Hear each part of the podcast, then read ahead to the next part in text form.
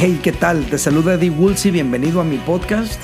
El día de hoy vamos a aprender cómo los propósitos de Dios son estorbados cuando sin consultarle a Él entramos en alianzas apresuradas. Estamos cerrando la serie donde quiera que vayas. Disfrútalo. Para cerrar nuestra serie, vamos a examinar un episodio de la conquista que también nos va a dejar lecciones importantes. Me refiero a ese momento en que los israelitas hicieron una alianza de paz con los gabaonitas. Mi mensaje el día de hoy se titula Alianzas. Este asunto es importante porque las alianzas son parte de nuestra vida. Tú y yo nos relacionamos, construimos círculos sociales, amistades, formamos matrimonios, nos asociamos para hacer negocios, etc. Las alianzas son parte de nuestra vida porque Dios nos diseñó como seres sociales. El asunto es que no todas las alianzas son beneficiosas o aprobadas por Dios.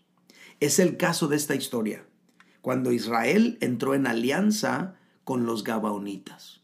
Vamos a leerlo directamente del libro de Josué, capítulo 9, versículos 3 al 6. Dice, pero cuando los habitantes de Gabaón oyeron lo que Josué había hecho con Jericó y con Jai, recurrieron a la astucia, pues fueron y se fingieron embajadores. Tomaron sacos viejos sobre sus asnos y odres viejos de vino, rotos y remendados.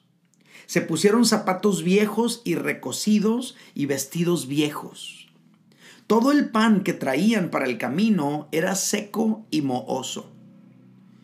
Al llegar a Josué al campamento en Gilgal, les dijeron a él y a los de Israel, nosotros venimos de una tierra muy lejana.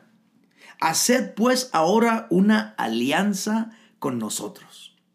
Ellos llevaban un objetivo muy claro, muy preciso hacer una alianza con el pueblo de Israel. A ver, ¿qué está pasando aquí? Vamos a tratar de interpretar y analizar esta situación.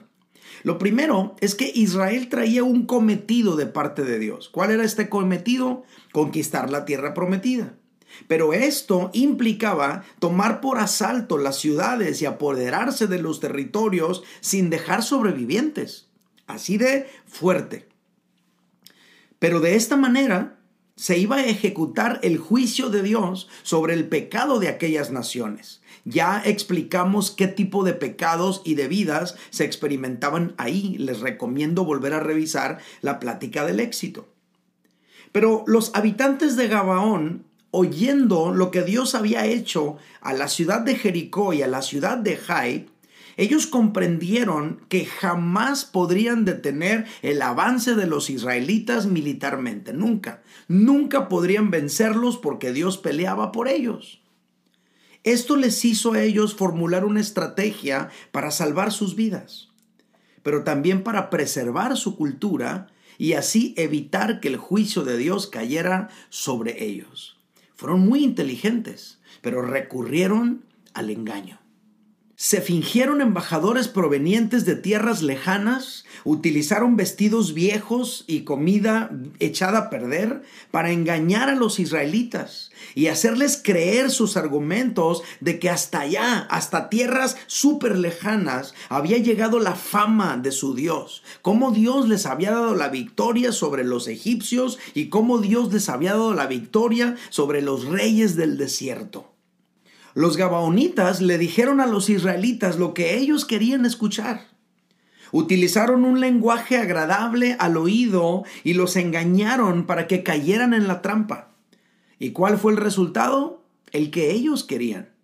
Josué capítulo 9, versículos 14 y 15 dice, los hombres de Israel tomaron las provisiones de ellos, pero no consultaron a Jehová.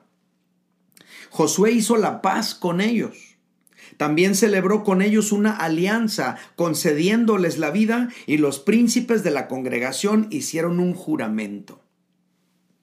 Lo que ellos tenían en mente, me refiero a los gabaonitas, lo consiguieron. Me llama mucho la atención lo bien que les salió a los gabaonitas su plan pero también me llama mucho la atención lo fácil que fueron engañados Josué y los israelitas. Al parecer los israelitas se sentían muy orgullosos de aquel pacto. Se sentían acá como muy benevolentes, como muy importantes, como muy misericordiosos. Quisieron ser más misericordiosos que Dios. Pero lo que no sabían es que estaban siendo engañados y que estaban abriendo la puerta a la calamidad, tal vez no para ellos de manera inmediata, pero para sus generaciones después de ellos.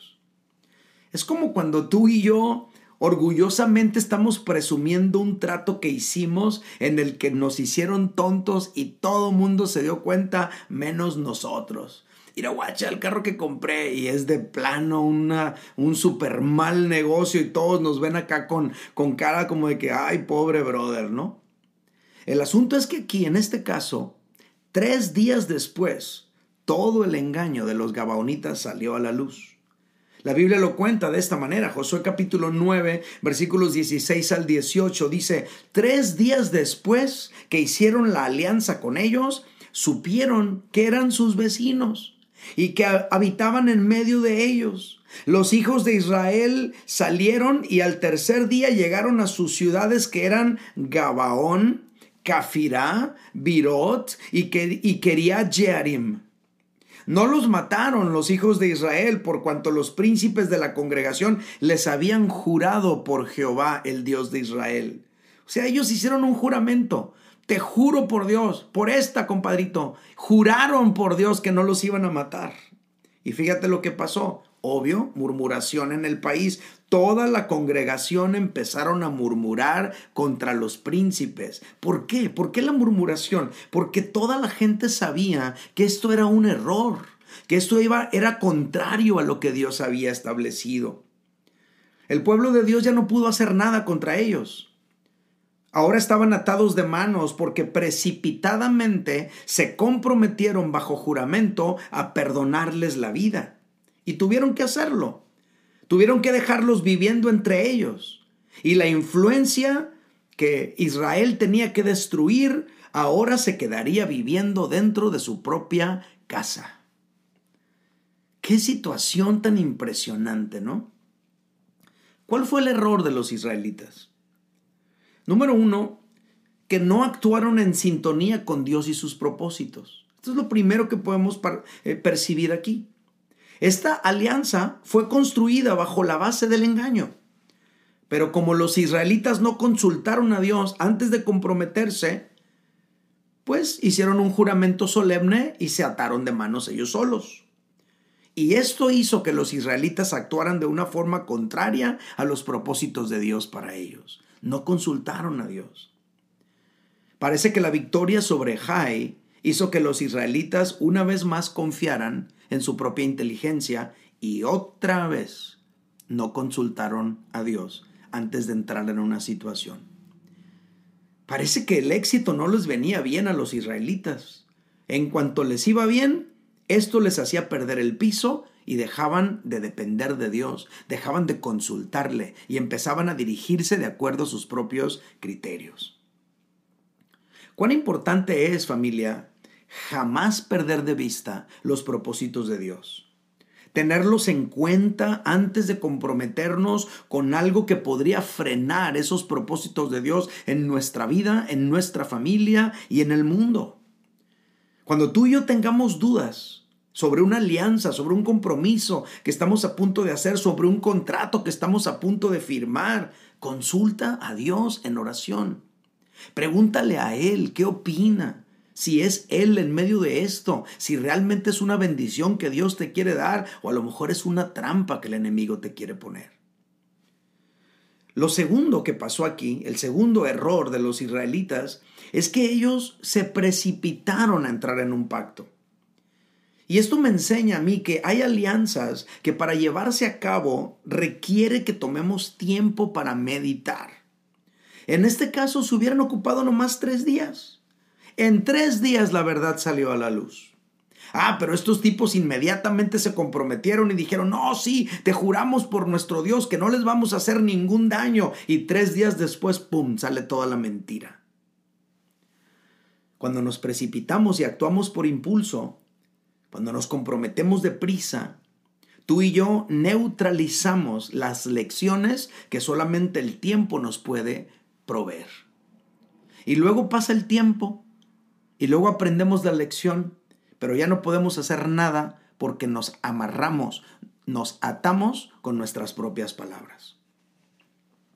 Hacer un compromiso a prisa podría meternos a ti y a mí en una alianza no autorizada por Dios y los propósitos de Él se verían frenados, retrasados o estorbados en la plenitud de su cumplimiento. Además de esto, también nos podría arrastrar a ti y a mí a vivir conflictos, a vivir situaciones que no estaban dentro de los planes de Dios para nuestra vida. Y todo por no actuar en sintonía con los propósitos de Dios o por apresurarnos a hacer alianzas, pactos, compromisos, firmar contratos sin buscar a Dios. ¿Cuántas veces hemos visto eso suceder? Yo muchas veces.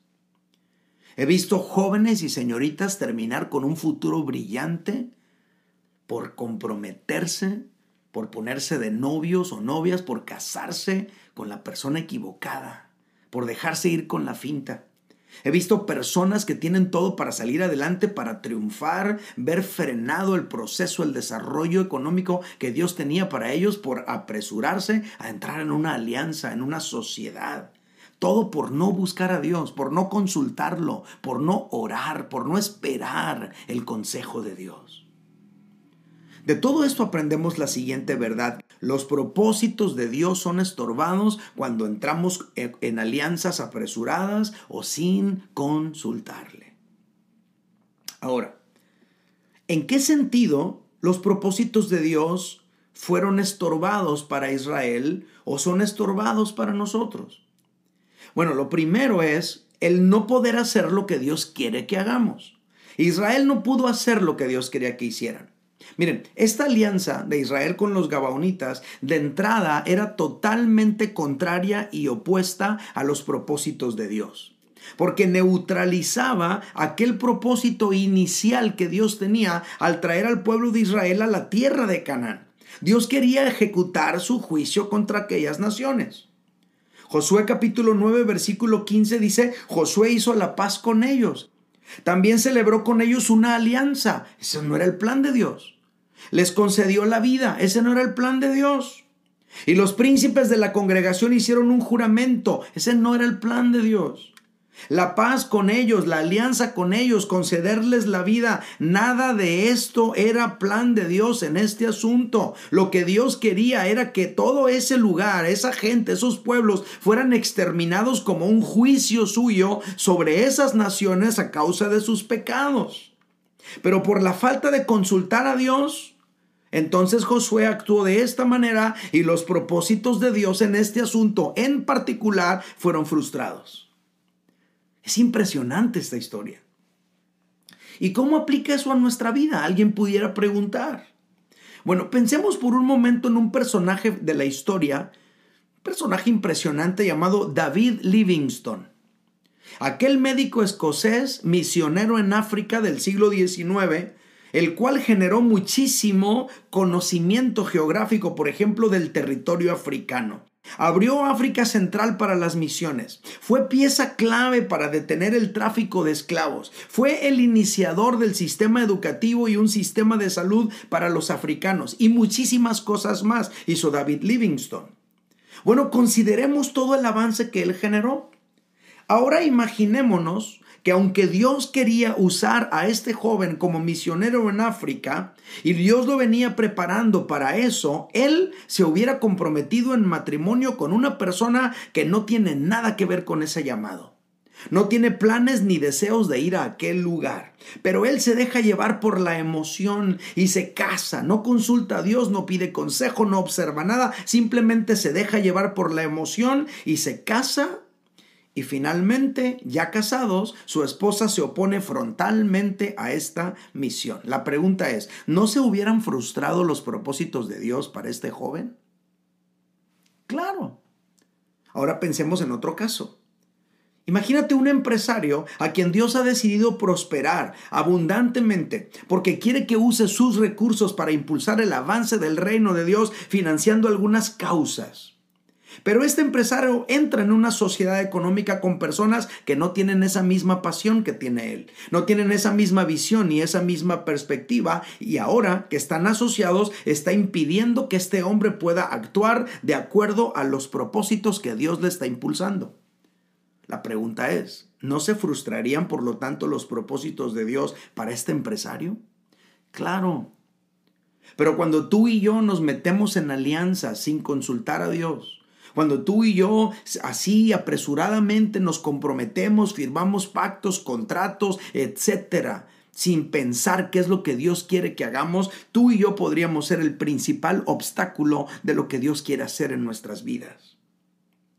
Ahora, ¿Cómo podemos saber si una alianza en la que estamos por entrar está alineada a la voluntad de Dios o no? Oye, mínimo, consulta a Dios. Pregúntale, Dios, ¿es tu voluntad esto que estoy a punto de hacer? ¿Me lo podrías confirmar, Dios mío, de una manera o de otra? Pero la otra cosa que puedes hacer antes de que estés en mero, mero de la situación, tú podrías tratar de empezar a descubrir cuál es el propósito de Dios para tu vida. Empezar a descubrir, a ver, ¿para qué nací? Empezar a ver cuál es el sentido de destino que debe gobernar tus movimientos estratégicos. Si tú ya lo sabes de antemano, hay situaciones en las que tú ya vas a saber de antemano qué corresponden o qué no te corresponden. Porque tú ya sabes para qué estás aquí. Josué no llegó a la tierra prometida para hacer alianzas. Se le olvidó que él llegó a la tierra prometida para conquistarla, para someterla y para ejecutar el juicio de Dios en ese lugar. Si tú y yo tenemos en mente qué es lo que Dios quiere hacer en nosotros y a través de nosotros, tú y yo vamos a estar un paso más cerca de cumplir los propósitos de Dios para nuestra vida y también estaremos más prevenidos para no caer en ataduras que podrían frustrar lo que Dios quiere hacer en nosotros y a través de nosotros. Esta es la verdad central del día de hoy. Los propósitos de Dios son estorbados cuando sin consultarle a Él entramos en alianzas apresuradas. Ok, ¿en qué sentido los propósitos de Dios son estorbados? o fueron estorbados en el caso de Josué y el pueblo de Israel. Número dos, se sacrifica santidad a cambio de tolerancia. Incurrir en una alianza sin consultar a Dios, tarde o temprano trae problemas. Entre otras razones, porque luego nos damos cuenta que nos hemos envuelto en situaciones y experiencias que no son para nada compatibles con nuestra fe, con nuestra visión con nuestros valores y nos hace alejarnos y nos hace abrir la puerta a otras cosas. Y el resultado puede ser totalmente lamentable. En el caso de Josué y los israelitas, el permitir ellos que los gabaonitas se quedaran a vivir entre ellos, abrió la puerta a dejar viviendo entre ellos también a otras tribus más adelante que Dios quería echar fuera del territorio, pero no, no los echaron fuera. El pueblo de Dios, llamado a ser santo, terminó corrompiendo su santidad a cambio de tolerancia. Se volvieron muy tolerantes, pero diluyeron los principios de Dios en su vida. Una cosa los llevó a la otra. Tolerar una cosa mala hoy podría arrastrarnos a tolerar otras cosas malas después. Esto es interesante. Por ejemplo, vamos a seguir la secuencia de los acontecimientos en los siguientes versículos. Jueces capítulo 1, versículo 21. Ya no estoy en Josué, ahora estoy en jueces. El siguiente libro. Estamos hablando algunas décadas más adelante de lo que está ocurriendo aquí en, en la historia de hoy. Jueces capítulo 1, verso 21 dice, pero al Jebuseo que habitaba en Jerusalén no lo expulsaron los hijos de Benjamín y el Jebuseo ha habitado con los hijos de Benjamín en Jerusalén hasta hoy. Jueces capítulo 1 versículos 28 y 29. Cuando Israel se sintió fuerte, hizo tributario al cananeo, pero no lo expulsó. Tampoco Efraín expulsó al cananeo que habitaba en Geser, sino que dejó el cananeo que habitara en medio de ellos. Y así sucesivamente, tampoco la tribu de Ser lo hizo, tampoco los de Zabulón lo hicieron, tampoco los de Neftalí lo hicieron, etcétera, etcétera. Y entonces el pueblo se acostumbró a convivir con pueblos paganos que Dios había querido expulsar de la tierra prometida. Y un día, Dios vino a hablar con ellos. Jueces 2, 1 al 3 dice, el ángel de Jehová subió de Gilgal a Boquim Ojo con este asunto, el ángel de Jehová. No era un ángel de los millones de ángeles que hay. Era el ángel de Jehová. Cuando tú veas en el Antiguo Testamento que se trata del ángel de Jehová, tú y yo tenemos que entender que es Cristo mismo. Es el Cristo preexistente, ¿no? Hablando con su pueblo. Antes de que Jesús naciera a través de la Virgen María, se manifestó muchas veces al pueblo de Israel con esa, con esa figura de el ángel de Jehová.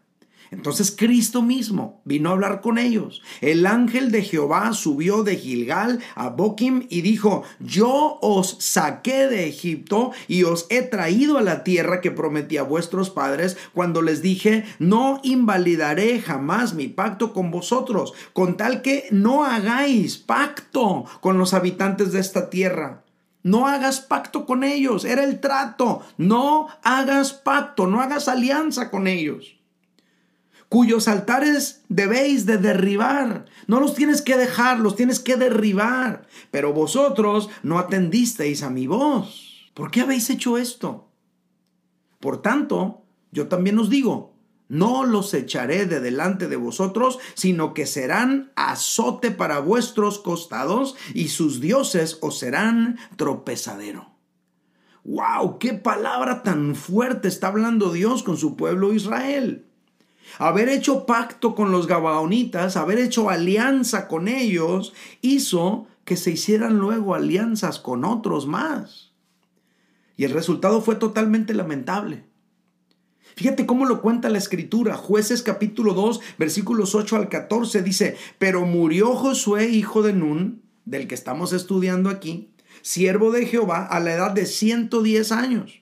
Lo sepultaron en su heredad, versículo 10, y murió también toda aquella generación, los contemporáneos de Josué, por lo que la generación que se levantó después no conocía a Jehová ni la obra que él había hecho por Israel. Después los hijos de Israel, fíjate lo que hicieron, hicieron lo malo ante los ojos de Jehová. ¿Dónde aprendieron? Pues con todos los que vivían entre ellos. Y sirvieron a los Baales. ¿Dónde aprendieron a hacer esto? Pues con los Gabaonitas y los cananeos y toda la gente que se quedó a vivir entre ellos. Versículo 12, dejaron a Jehová, el Dios de sus padres, y que los había sacado de la tierra de Egipto, y se fueron tras otros dioses, los dioses de los pueblos que estaban a sus alrededores, y los adoraron, provocando la ira de Jehová. Versículo 13. Dejaron a Jehová y adoraron a Baal y a Astarot. Y se encendió entonces contra Israel el furor de Jehová, quien los entregó en manos de salteadores que los despojaron y los vendió en manos de sus enemigos de alrededor, los cuales no pudieron ya hacerles frente. Este pueblo de Dios, que había sido escogido para ser un instrumento de juicio, ahora estaba experimentando el juicio a través de otros pueblos que Dios estaba trayendo a castigarlos. Familia, este no fue nunca el plan de Dios para el pueblo de Israel. Pero todo esto horrible que estamos descubriendo aquí sucedió a partir de una alianza que se hizo al vapor, que se hizo sin consultar a Dios, que se hizo sin considerar los propósitos de Dios para ellos. Es cierto que las consecuencias no fueron inmediatas. Es muy posible que los meros meros que se aventaron aquel juramento, ellos no vieron las consecuencias de lo que hicieron, pero tarde o temprano esas consecuencias se hicieron evidentes. Las consecuencias de nuestros pecados no siempre las pagamos nosotros mismos, pero podrían pagarla nuestros hijos, nuestros nietos. Tenemos que entender eso. Hay ciertas situaciones que tú y yo vivimos que Dios jamás planeó para nosotros. ¿Y por qué las hemos vivido? Porque abrimos la puerta, porque hicimos alianza con aquello que Dios dijo que no lo hiciéramos. Una alianza que se construye sobre la base del engaño jamás será bendecida por Dios. Tú y yo tenemos que entender esto. Los gabaonitas tenían una intención premeditada. No solamente salvar su vida, pero preservar su cultura, su religión, sus creencias. Y esa cultura de los gabaonitas prevaleció sobre la cultura del pueblo de Dios con el paso del tiempo.